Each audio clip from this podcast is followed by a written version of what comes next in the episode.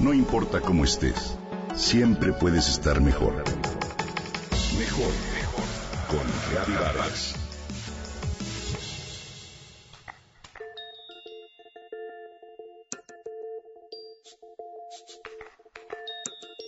Ojalá no me toque con ellos en la mesa, le comentó Lucía a su esposo al ver a una pareja incorporarse al grupo en el lobby del hotel para más tarde entrar al salón a cenar.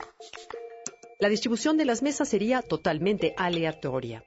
Se trataba de una cena en la oscuridad, organizada por la Fundación Ojos que Sienten, para crear conciencia de las dificultades y el desarrollo de habilidades que una persona invidente tiene para llevar a cabo el acto en apariencia sencillo de consumir alimentos toda una experiencia para quienes damos por hecho el privilegio de la vista.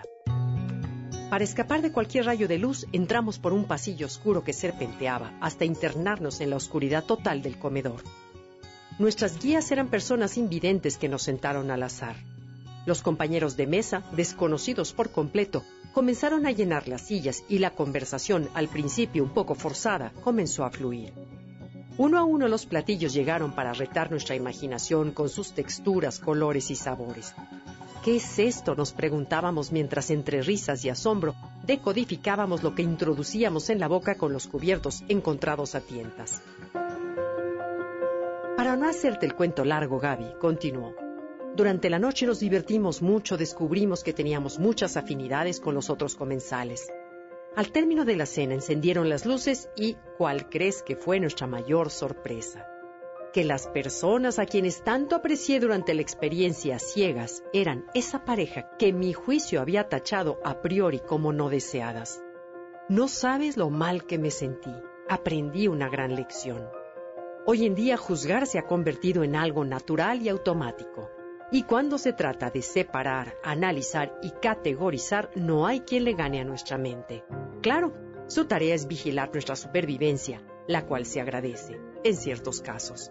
Pues en ocasiones es un hábito arraigado que nos convierte en personas rígidas, juzgonas, negativas y soberbias, lo que de inmediato nos aleja de los demás sin necesidad de palabras. La energía que emanamos siempre se siente. Lo curioso del caso es que cada vez que invertimos energía en juzgar al otro, creamos una atmósfera interna de incoherencia y estática que a quien daña es, por supuesto, a nosotros mismos. Mientras a quien juzgamos se pavonea tan quitado de la pena. Ya que tantas dietas nos gusta hacer, ¿por qué no adoptar la dieta del no juicio? Ver las cosas y a las personas desde un punto neutro, abierto y receptivo.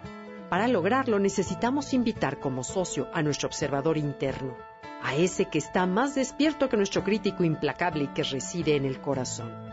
Donde Él vive, la vida es buena, las personas tienen siempre una virtud que enseñarnos, las cosas se ven con mayor claridad y no somos ni mejores ni peores que el otro. Simplemente somos seres que comparten una vida humana y tratan de hacerlo lo mejor posible. Te invito y me invito a crear por un día la intención de no juzgar.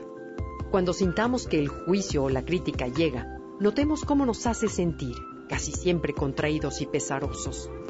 En cambio, cuando lo evitamos, las sensaciones de ligereza y de apertura. Como diría Graham Greene, si supiéramos el último porqué de las cosas, tendríamos compasión hasta de las estrellas. Eso es lo que la inteligencia del corazón nos aporta. Una ventana con más luz, más aire, desde donde la vida se observa a partir de la esencia, la bondad y el milagro.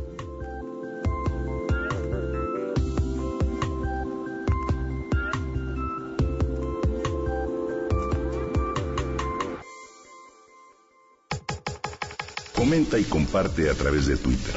Gaby-Vargas. No importa cómo estés, siempre puedes estar mejor. Mejor, mejor. Con Gaby Vargas.